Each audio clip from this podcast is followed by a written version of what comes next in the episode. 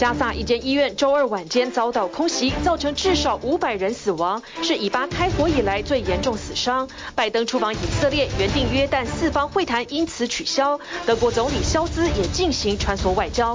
以哈冲突持续升温，以色列严防黎巴嫩边境真主党成为第二战线，而哈马斯在 Telegram 跟随者激增，鼓吹暴力升级、正当化行动。北京召开“一带一路”高峰论坛，俄罗斯总统普京积极与多国领袖展开双边会谈。中俄在公开双边会谈后，习普会正式登场。苹果 iPhone 十五在中国销量低于上一代机型，首波销量下降近百分之五。华为成为中国市占第一。苹果执行长库克突然造访成都，抢救 i 十五人气意味浓厚。共和党主导的美国众议院举行议长首轮投票，共和党提名的强硬保守派议员乔登差二十票才能过关，瘫痪两周的众议院将继续。观众朋友晚上欢迎起来 Focus 全球新闻，国际瞩目的加萨走廊的情势。原来寄望在星期三，现在美国总统拜登已经抵达了以色列，可以为以巴之间的和谈做一个最关键、最有力量的调停者。但是在星期二晚间爆发了在加萨走廊的医院竟然被轰炸，五百人丧亡之后，那么使得这个支持巴勒斯坦的国家呢纷纷站出来表态，原定。这个拜登想主持的一个四方会谈，那么现在约旦、埃及、巴勒斯坦都表明退出了。目前知道拜登到以色列之后，最有把握见到的是以色列总理，那么也让现在加索走廊的情势又陷入了让人不确定的战争氛围当中。以色列和哈马斯组织的冲突不断升级，而我。违反国际法的攻击事件，就是刚刚提到的十七日，加萨一间医院竟然被炸。那么这一次的空袭造成了五百条人命丧亡。哈马斯指控这是以色列再度的空袭炸弹，但以色列不承认，他反咬是另外一个伊斯兰圣战组织所干的事。因此，朝以色列发射一连串火箭的时候，是这个圣战组织误击了医院。这个说法目前呢都没有得到证实。美国总统拜登要动用国安单位，希望以色列接受一起合作展开调查，揪出幕后凶手。而联合国已经同声谴责。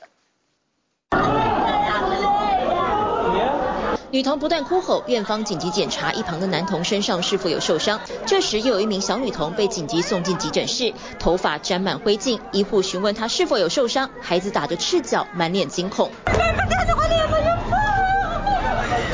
妇人抱着看起来只有一岁的孩童，直接往医院里冲，里面已经挤满病患，无论大人小孩都没有病床，直接躺在地上接受紧急救护。加萨市中心的阿赫利浸信会医院十七号遭到空袭。夜半时分，医院大楼被炸出一个大洞，冒出熊熊火光。消防人员赶到现场抢救，也被眼前的惨况给震折。空地上盖着白布，里面一具具的遗体已经没了气息。加萨卫生单位召开记者会，画面令人震惊，四周是上百具大人小孩的遗体，指控这一切都是以色列的暴行。对方早在十四号就发射两枚火箭作为警告。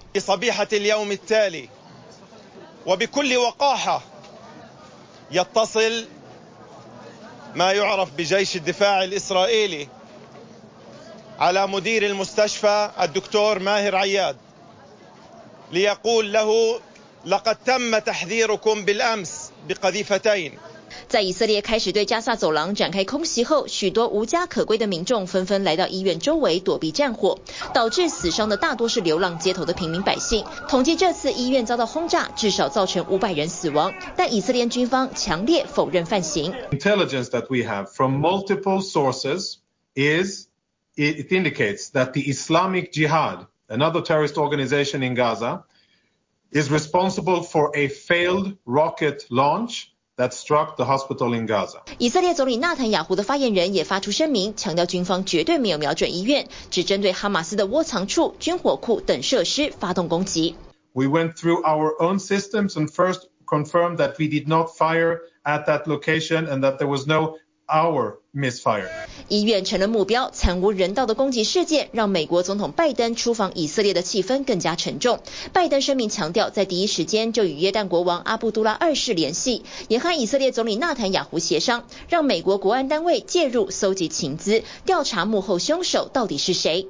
Civilians must be protected and humanitarian aid must be allowed in to reach those in need as a matter of urgency. Those found responsible must be held to account. 联合国人权事务高级专员强力谴责，因为在同一天，加萨南部城市汉尤尼斯和拉法市民宅遭到以色列空袭，至少造成七十一人死亡。空袭处包括一间学校，这里有不少前来躲避战火的民众。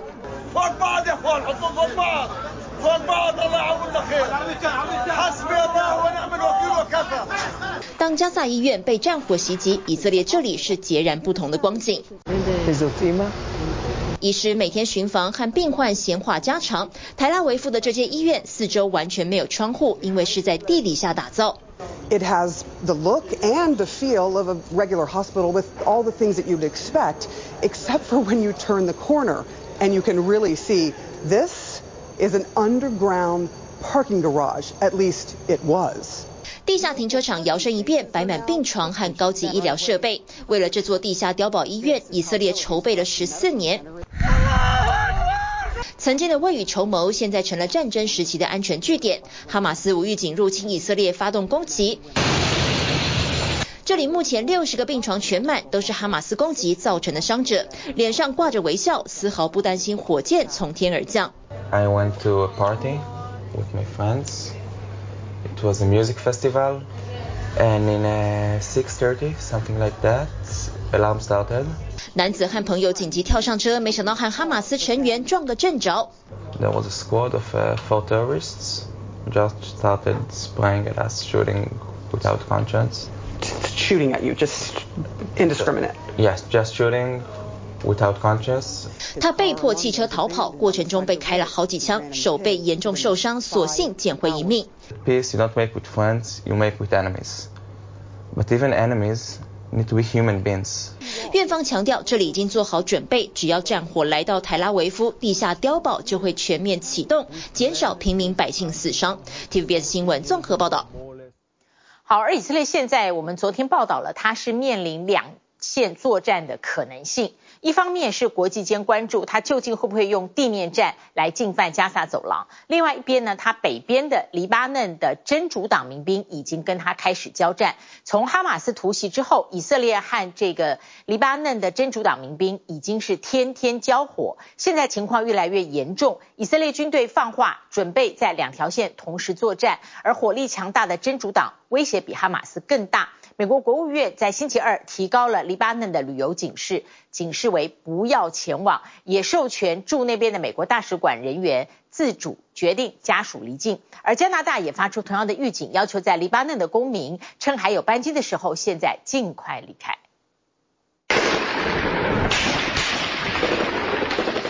加萨情势已经乱成一锅粥的以色列，还要在北边的黎巴嫩边境开第二战线吗？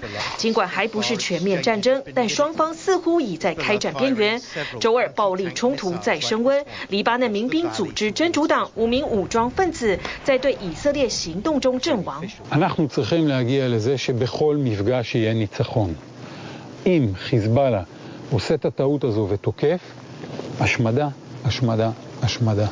以色列参谋总长强硬放话，一旦真主党加入以色列哈马斯战争，以色列将会猛烈报复。自巴勒斯坦激进组织哈马斯十月七号突袭以色列，以色列空袭加萨还击以来，真主党和以军几乎天天交火，是十七年来最严重的边境冲突。尽管以色列官方希望避免再开第二战场，但国防军严词警告真主党，以色列准备好必要时在两条战线作战。You know, I would warn Hezbollah to look very carefully. I would also warn the leaders of Lebanon to look very carefully how we are dismantling. We are prepared to fight, uh, if needs be, on two fronts. Uh, we have the ability to do so. 支持真主党和哈马斯的伊朗则说，他不寻求战争扩大，但不会永远当个旁观者。شما نمیتونید به حزب الله لبنان پیش توصیه بکنید خیشتنداری بکنه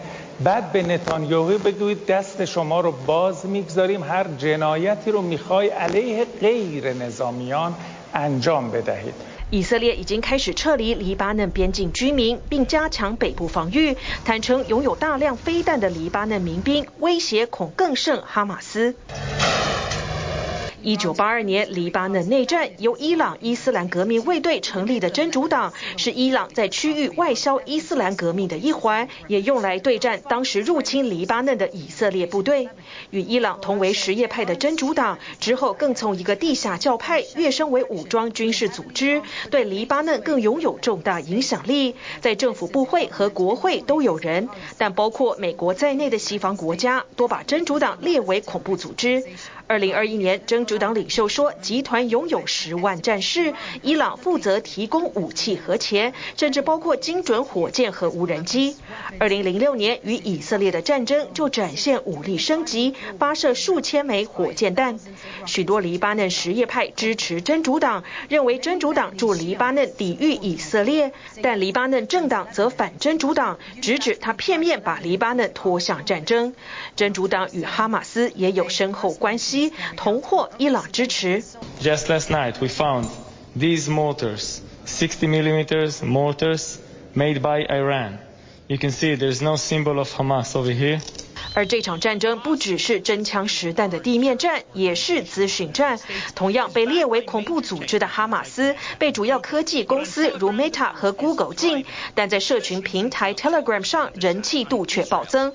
特别是在七号攻击以色列后，其中一个账号从约二十万跟随者激增到近七十万，另一个账号则从十六万增加到四十万以上。Telegram has actually marketed itself as a platform for free speech, where they They don't take down content, which means that extremist organizations like Hamas are able to post messages on Telegram with very little fear of retribution. 哈马斯就利用这个平台进行恐怖宣传。Their social media strategy especially on Telegram, is very sophisticated. Things like calling for further violence, uh, things like justifying their actions, uh, including attacking a music festival of civilians. It also includes things like hostage videos. Telegram 在全球拥有八亿用户，创办人是被称为俄罗斯祖克伯的杜洛夫。他因拒绝俄罗斯网络审查，搬往杜拜营运，但平台的确缺乏规则，私人加密讯息更吸引世界各地的恐怖分子和极端组织。 过去 Telegram 曾移除激进圣战团体 ISIS 的内容，但上周哈马斯用 Telegram 警告飞弹袭击。杜洛夫表示，如果关掉账号是为拯救还是危害生命？不管如何，平台还是给了哈马斯形塑论述的机会，不仅仅向加萨，也向更广大的世界传播讯息。铁新闻综合报道。接下来再来看的是两大强权在北京相会，那就是中国还有俄罗斯。普京。呢，到了呃北京，那么这个峰会呢是一带一路，习近平希望呢无视美方要求中俄保持距离的要求，高规格的就是展现他要欢迎普京，而且呢习普要展开公开的双边会谈，另外还有私人的午餐，还有下午茶的密谈，那么来往在北京非常绵密。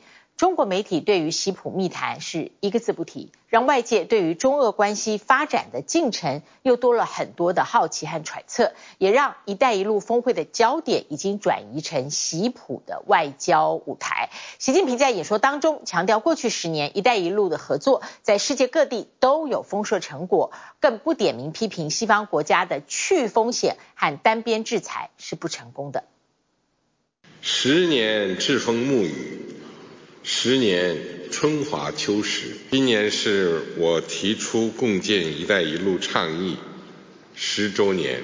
周三在北京举行的第三届“一带一路”国际合作高峰论坛上，习近平发表演说，不但列举“一带一路”十年来取得的丰硕成果，更强调只有合作共赢才能把事情办好，同时还不点名批评西方国家，把别人的发展视为威胁，把经济相互依存。视为风险，不会让自己生活的更好，发展的更快。习近平称，当前世界虽然不太平，但各国实现共同繁荣的愿望难以阻挡，因此提出包括创建丝路电商合作先行区、全面取消制造业领域外资准入限制措施等八项行动，展现中方推动高质量“一带一路”的诚意。加大对“一带一路”绿色发展国际联盟的支持，共同促进。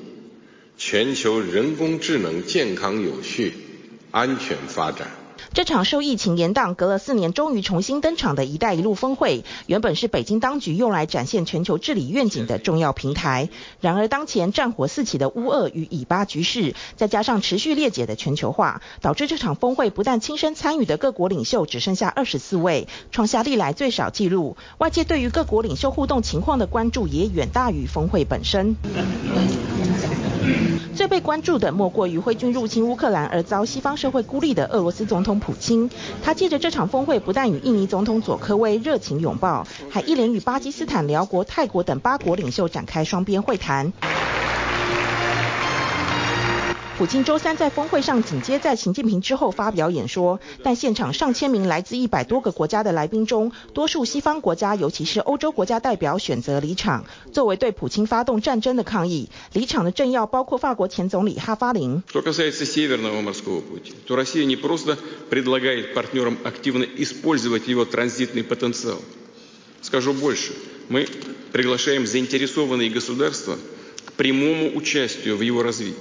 普京在演说中抛出共同投资北海航线的邀请，对象虽然说是感兴趣的国家，但实际上直指近年来积极参与北极事务的中国。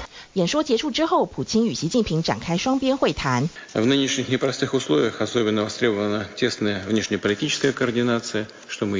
从二零一三年至今的十年里，我同总统先生先后四十二次会晤。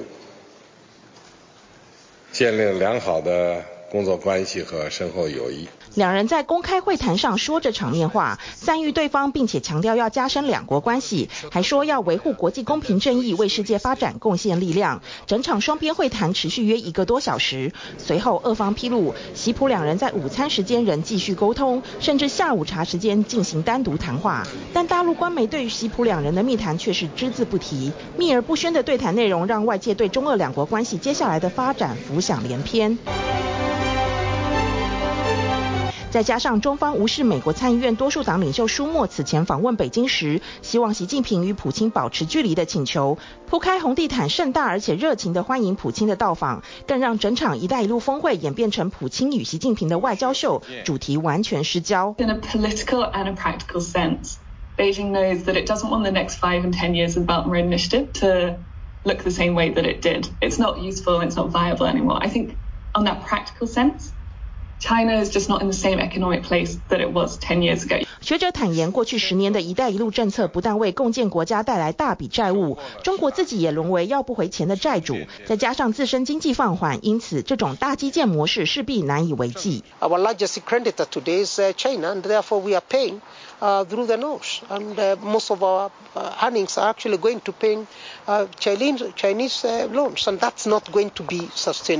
因此，当前中国的一带一路政策开始鼓励企业投资，并且从原本为非洲或亚洲开发中国家盖铁路，转型成到南美洲进行农业矿物资源合作开发。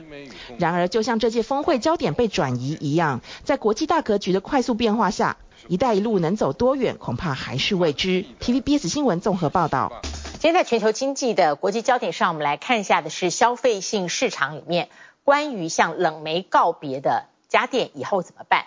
在这一些顾虑到下一代生态环境的家电里面，比方说要从呃减少洗衣服的频率着手，节能减碳，按照衣物的材质辨别究竟有没有清洗的必要。另外，冷气、冰箱的需求越来越暴增，而哈佛大学研发更永续的固态冷媒，取代现有的蒸汽冷媒，因为传统的冷媒对于气候杀伤力非常大，比二氧化碳高出两千倍。要拯救北极熊，不只有平时少开冷气。当冷气机老旧损坏，准备丢弃时，也得妥善处置。For the lifetime, actually, when you have it in your house, it's considered leak-free because it's all hermetically sealed in a factory and shipped to you, and it works very well. The question is what happens to it when you actually throw it away. 而这项善后工作并不容易。因为一旦冷气或冰箱里头的冷媒外泄，将对于地球敏感的大气层产生极大破坏力。A key part of managing refrigerants is making sure that once that refrigerant is put into a system, it never sees the light of day. 目前最常见的是一种叫做 R410A 的冷媒。对气候的杀伤力比二氧化碳高出两千倍，因为它是从煤炭和汽油燃烧而来，让化学业界不断想研发出对气候更友善的替代品。The beautiful part about the refrigerants of old is they're actually needed to make the refrigerants of new. 只是种种新的研发也衍生出其他缺点，像是易燃，又或者无法证明长期的影响。于是哈佛大学的研究团队打算研发新一代固态冷媒来取代原本蒸汽的形态。We're trying to replace the volatile fluorocarbon refrigerants like Freon that are present in nearly every air conditioner and refrigerator around the world. 尽管固态冷媒还在初期研发阶段，但团队看好发展潜力。未来渴望用在冰箱、商业大楼和家户。There's going to be a rapidly increasing demand for cooling appliances all around the world as global temperatures rise. 至于用不到冷媒的洗衣机，也能更环保。例如可以重新检视哪些材质的衣物适合清洗，以及多久洗一次。Wool is a really lovely fiber because it's odor and dirt resistant. We don't need to wash this very frequently at all. This is not being washed today. 因为打从最开始把衣服丢进洗衣机，假如会用到热水，就必须耗费百分之九十的能源来产生。紧接着烘衣机也占了整个洗衣流程高达百分之七十五的碳足迹。Some people wash their jeans every single wear. Other people will go a very long time without washing them. How long is a very long time? You know, never. 至于永远不会再穿的旧衣服，在拿去回收后也能绝处逢生，最终可能流到东非。乌干达首都坎帕拉的这座跳蚤市场里。These clothes come from outside, from foreign countries. Now we have these rich men who bring them from outside countries. Now when they bring them here, then for us, we go there and buy them in small quantities, so that we can bring them here at a low price, and we give them to our customers. 以这成堆的二手牛仔裤来说，每一条只卖二十美分，相当于台币六块多。Cashmere 羊毛围巾的价格更低。I think Ugandans like so like second-hand second-hand clothes because they are somehow cheap compared to new clothes. 根据一份美国在二零一七年做的调查，东非七个国家有多达三分之二的民众至少从跳蚤市场买过一定数量的二手衣物。除了传统市场，还有这间连锁二手衣店，共三家门市，每两个星期就会进一次货。But they will go through all the verification, the fumigation, all that before they are being shipped to Uganda, and you get also all documents for that. 随着二手衣产业越来越庞大，也引来政府当局的关切。We have now built a leather industry for the shoes. So it's really a big, uh, a big form of wealth. 今年八月，乌干达总统因为不满大量进口的二手衣冲击到国内纺织产业，下令不得再进口，还一竿子打翻一条船的说，二手衣物都是从死去的人来的。I would lose my job because if the government should ban these clothes, let it be a gradual process. So that even it prepares our traders not to lose money. 尽管这项禁令还需行政命令的背书才能执行，但已经引发业界一片恐慌，也可能影响到广大民众的生活花费。Even the government should see how does it reduce on the cost of living. The cost of living in Uganda is so high that by the end of the month, you find that your pockets are so broke. 不止乌干达，其他非洲政府也想阻挡二手衣进口。TVBS 综合报道。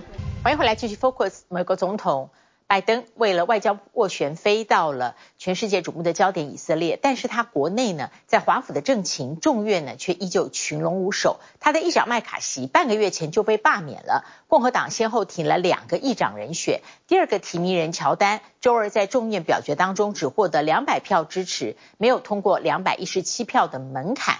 乔丹是一个极右派的成员，他是川普的亲密盟友，政治立场很极端。他在国会十六年了，他支持的法案从来没有一条能够成功立法过，同僚称为立院恐怖分子。而共和党内有二十个议员在这次都反对他，民主党当然对这个极右的共和党议员也很有意见，尤其是他合理化了当年的国会暴动事件，所以民主党呢两百一十二票全部投给他自己提名的议长人选。第一轮乔丹闯关失败，而这个共和党的议员表明将继续寻求支持，一直到表决过关为止。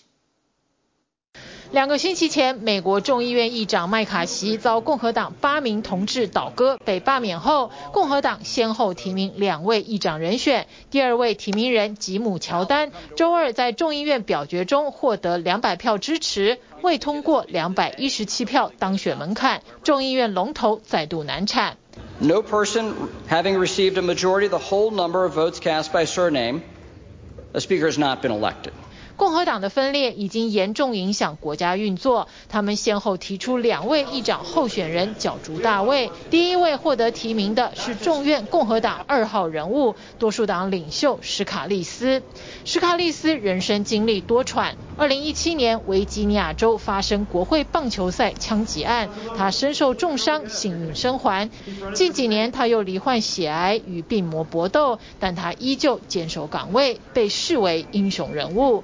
史卡利斯的政治主张温和。二零二零年总统大选，他投票认证拜登当选。不过，史卡利斯被提名后，经过多天的游说与拜票，仍然无法获得反对议员的支持。史卡利斯最后宣布退选。I just share with my colleagues that I'm withdrawing my name as a candidate for the speaker designee. This country is counting on us to come back together. This House of Representatives needs a speaker, and we need to open up the House again. But clearly, not everybody is there. 共和党推出的第二人选是司法委员会主席乔丹，他是极右派成员，也是前总统川普的亲密盟友，政治立场极端。他不承认2020大选结果，反对提供911幸存者税收减免，也反堕胎。乔丹在16年的国会生涯中，没有任何一项他支持的法案最后立法成功，因此他被同僚称为立法恐怖分子。第一轮议长表决，共和党有二十名议员不支持他。If he's going to lead this conference during a presidential election cycle, and particularly a presidential election year with primaries and caucuses around the country, is going to have to be strong and say Donald Trump didn't win the election, and we need to move forward. 民主党对乔丹也很有意见，尤其不满他合理化国会暴动的态度。民主党再次展现团结。两百一十二张票全数投给少数党领袖，纽约州民主党众议员杰佛瑞斯。Jim Jordan is the poster child for MAGA extremism. He is a clear and present danger to our democracy. There are many good men and women on the Republican side of the aisle who are qualified to be the Speaker of the House of Representatives. There is no circumstance where Jim Jordan is one of them. 乔丹在第一轮闯关失败后表示，他会继续争取支持，直到表决通过为止。We're making progress. I feel good about it. We're going to we're going to we're going to keep going. I've had great conversations, great discussions with our colleagues, and frankly, no one no one in our conference wants to see any type of coalition government with Democrats. So we're going to keep working. And we're going to get to the votes. 前总统川普也表态支持乔丹担任议长。I think Jim will be Speaker of the House. He's a fantastic young man. He's pretty young still, and he's very strong. Very, uh, he has very proper opinions about our country. He loves our country. He wants to see it do well, and I think he's going to be confirmed sometime. 目前代理众议院议长的北卡罗来纳州众议员麦克亨利很可能是共和党推出的第三人选。民主党认为，若要打破僵局，他们倾向支持麦克亨利。Our focus right now relates not just to any one individual, but to getting the institution reopened. I have respect for Patrick McHenry. I think he is respected on our side of the aisle. There are a whole host of other Republicans who are respected on our side of the aisle. Jim Jordan is not one of them. 美国国会已经停摆超过两个星期，以色列和哈马斯开战，美国急需国会通过预算援助以色列。另外，政府临时支出将在十一月十七号到期，要是不能在这之前通过长期预算，政府又将面临关门危机。TVBS 新闻综合报道。好，接下来看经济性的报道，究竟有多少人？在这个 iPhone 十五推出之后，受到了刺激，引发了需求而换机呢？事实上，全世界的手机销量在今年第三季全面都下滑了。那么三星呢是稳居第一，它的市占率有两成；苹果第二，小米跃升为第三，而华为和荣耀、传音都出现了正成长。不过，苹果 iPhone 十五在中国大陆的销量不理想。为了买气，苹果的执行长库克突然到了成都。研究机构数据显示，iPhone 十五在发表的十七天内，在中国大陆的销量上，跟 iPhone 十四相比，足足掉了百分之四点五。苹果受到华为新机这个 Mate 六零 Pro 的挤压，中国大陆消费者抱着爱国心力挺华为。中国移动呢，更向华为下单一百二十万只手机。人群簇拥着苹果执行长库克要签名合照，库克来者不拒，在成都太古里的苹果旗舰店里，库克还观看了一场手游《王者荣耀》表演赛。Yes, yes, yes. 库克赞叹玩家们表现，还在大陆社交媒体微博上发文，写着“手游王者荣耀诞生于成都，在 App Store 上风靡全球”。另外一篇发文则是用 iPhone 15 Pro Max 拍摄一张安顺廊桥照片，写着“你好，成都”。库克介绍了苹果公司在川发展情况，他说：“四川是中国的经济大省，充满活力，发展前景广阔。”四川市场对苹果公司在华业务发展十分重要。不仅是走入人群探店，也见了四川当地官员。继今年三月到访北京，时隔七个月，库克突然又现身成都。此行被市场认为是为了救新机 iPhone 十五在中国大陆销量。九月二十二号，新机 iPhone 十五在中国大陆开卖，当时北京的销售门店人潮排队，热烈程度感觉不差，还有不少死忠粉丝急着抢头香。我在店里是大概等待了半个小时，取到了这部。因为苹果手机很很耐用，所以我这个苹果十一用了很长时间，然后所以我买了新的十五。这股买气却没有持续太久。彭博引述研究机构数据表示，新机 iPhone 十五在发发布后十七天内，在中国大陆的销量与上一代相比下降百分之四点五，市占率甚至被华为超车。因为各种的原因吧，这几年它也没有五 G 的芯片。看了网上很多这个拆机的这个讲解，确实呢，呃，这一次的芯片有了一个不仅有提升，速度有提升，而且它是完全国产化的。那芯片都是华咱们咱们自研的，呃，屏幕也有那个高刷，一直说比较难定嘛，所以过来看看，就肯定。会定一台试试，支持国产。大陆人用爱国心支撑华为。市场研究报告数据，十月二号到八号一周的时间，华为手机销量超过一百一十万只，单周销量的市占率为百分之十九点四，排名第第一。同期，苹果在大陆卖出九十九万只，市占率百分之十七点四，排名第二。看一下这个通知啊，这个 Mate。六零 Pro 体验已经满，太火爆了。在华为销售店内，新机已经没有现货，就连体验也预约额满。近期，大陆电信运营商中国移动更公布讯息，严拟采购华为 Mate 六零权益版等五款手机，需求为一百二十万只，被市场形容是大陆国家队出手助推，让华为销量再吃下一颗大补丸。就直接对好它扫好。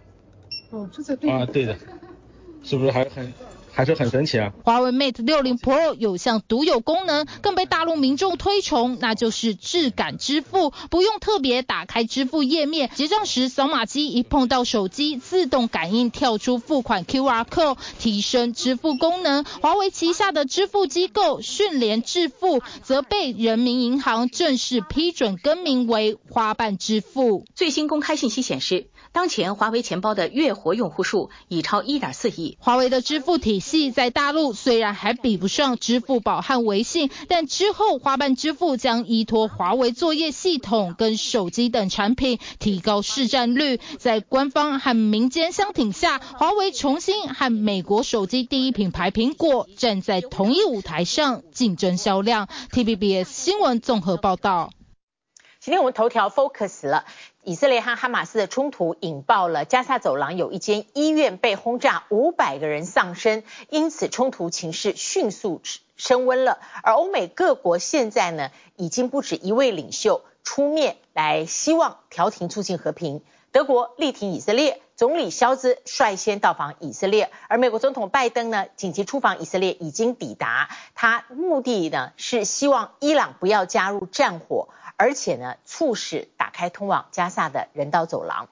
那么加萨呢这一次的医院被炸，让埃及、约旦和巴勒斯坦三国一致取消原来答应跟拜登的四方会谈的会面，所以美国这个计划斡旋停火的原定方案流产。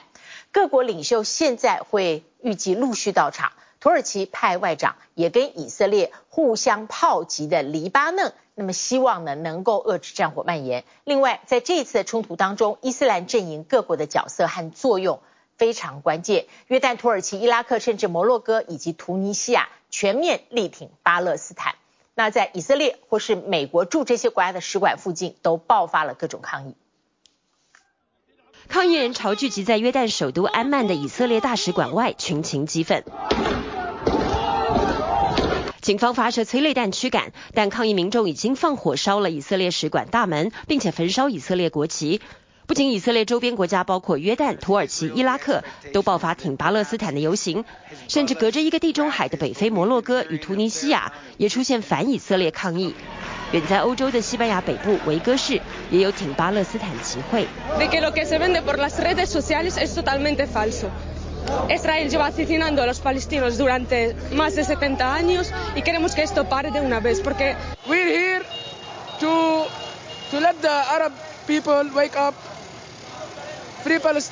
以色列北方邻国黎巴嫩民众包围首都贝鲁特的美国大使馆，投掷燃烧弹和石块，使馆人员发射催泪弹驱赶。而巴勒斯坦自治政府所在地约旦河西岸的拉马拉市，声援加萨同胞的抗议民众与巴勒斯坦安全部队爆发了冲突。Uh, many of them, in fact, calling for the downfall of Palestinian President Mahmoud Abbas, who for many Palestinians uh, feel has been passive during the war in Gaza. 遭巴勒斯坦人批评为被动又软弱的巴勒斯坦总统阿巴斯，开战之初先是坚称哈马斯武装部队不代表巴勒斯坦人民，但在十月十七日加萨医院遭炸后，也出声谴责以色列已跨越所有红线，还批评美国选边站。للحماية الدولية لشعبنا ولم يطبقوها لأن أمريكا لا تريد أن تطبقها. ولن نقبل بأن يهجر شعبنا مرة أخرى. شعبنا سيبقى صامدا على أرض وطنه. ولن نرحل ولن نرحل 很重要，所以说三次拒绝以色列用空袭逼走巴勒斯坦平民，抢占土地。但现实是暴增的巴勒斯坦难民们无处可去。约旦与埃及都明言不接收难民，以巴间的问题要原地解决。登上空军一号专机前往以色列进行罕见的战时访问。美国总统拜登原本打算强调力挺以色列，并制止战火蔓延，尤其是贺阻伊朗参战。伊朗外长受访时则表示不愿战事扩张，但更不乐见以色列对巴勒斯坦平民为所欲为的杀戮。拜登的第三个目标是开通往加萨的人道走廊，运送物资并让外国人离境。这点美以两国仍有分歧。但十月十七日加萨医院挨炸，打乱拜登所有计划。But the White House just minutes ago announced that the Jordan portion of his trip has been canceled altogether。事实上，美国理想中的四方会谈是被取消，其他三国包括约旦、埃及与巴勒斯坦，都因为死伤惨重的加萨医院轰炸事件而拒绝与挺以色列的美国总统会面。拜登冒险出发，也只能见到以色列总理纳坦雅胡，等于还没抵达就失败一半。无奈推文表示，对加萨医院遭炸震怒哀痛，将严厉质问以色列。德国总理肖兹到访以色列，表示力挺。西方立场的斡旋似乎很难止战。同为伊斯兰信仰的土耳其外长则直接前往黎巴嫩。以黎两国边境零星冲突始终没断，这周照样互轰。以色列声称打死四名计划从黎巴嫩边境潜入的恐怖分子。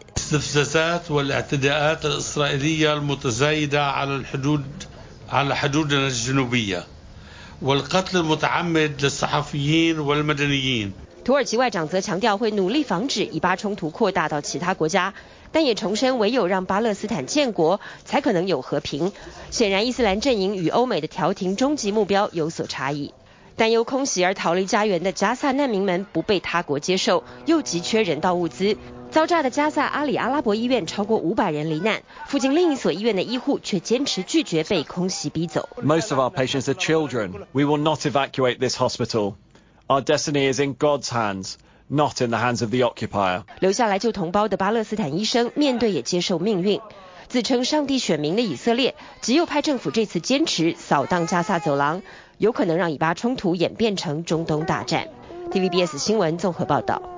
好，Focus 拉回了亚洲。进入红叶季节的秋天，日本依旧会涌进各国的观光客。部分祭典遵循古老的规矩，活动过程当中会有强烈的冲撞。现在抬轿人常常容易满身受伤，而意外已经使有个抬轿人身在壮年，但是脑部重创昏迷。这让部方的自治单位检视这些习俗和祭典究竟该怎么继续平衡下去。夏季是日本的祭典之际，除了祭祖，也祈求台风绕道，虫害不来，五谷丰登。各地的热闹欢腾会一直持续到秋季，目的转为谢神，感谢上天给了一个丰收年，也为接下来的冬天请老天爷保佑平安健康。而祭典是日本极其传统的文化，许多规矩不能破坏，得照着老祖先的教导代代传承。但随着时代演变，某些祭典的特殊习俗，现在看来既危险又暴力。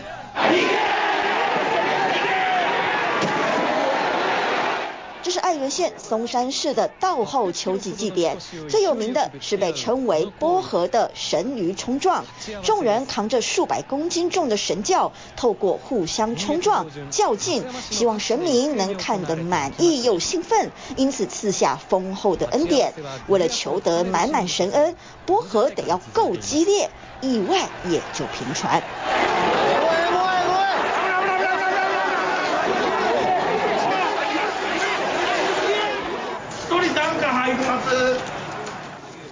祭典场边的医疗小组手几乎没停过，每隔几分钟就会有抬轿人被担架抬进医护站。谁一人として自分が怪我すると思ってないんですけど、日本人ってお祭り大好きですから、ですからもう少々の怪我は覚悟でやってます。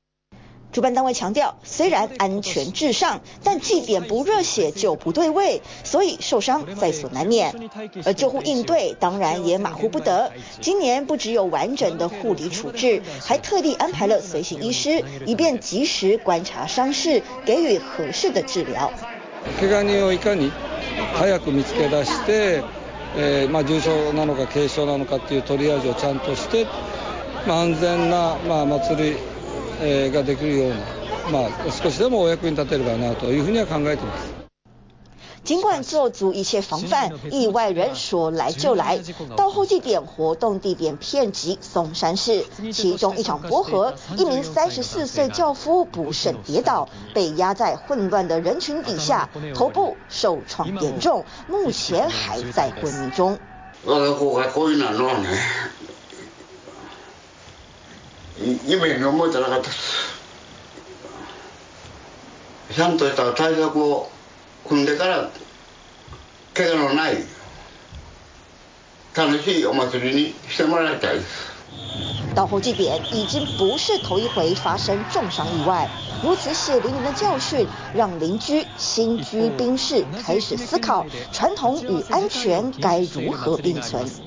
钵合わせ行为も、まあ、伝统文化の中でやってる行为にはなります。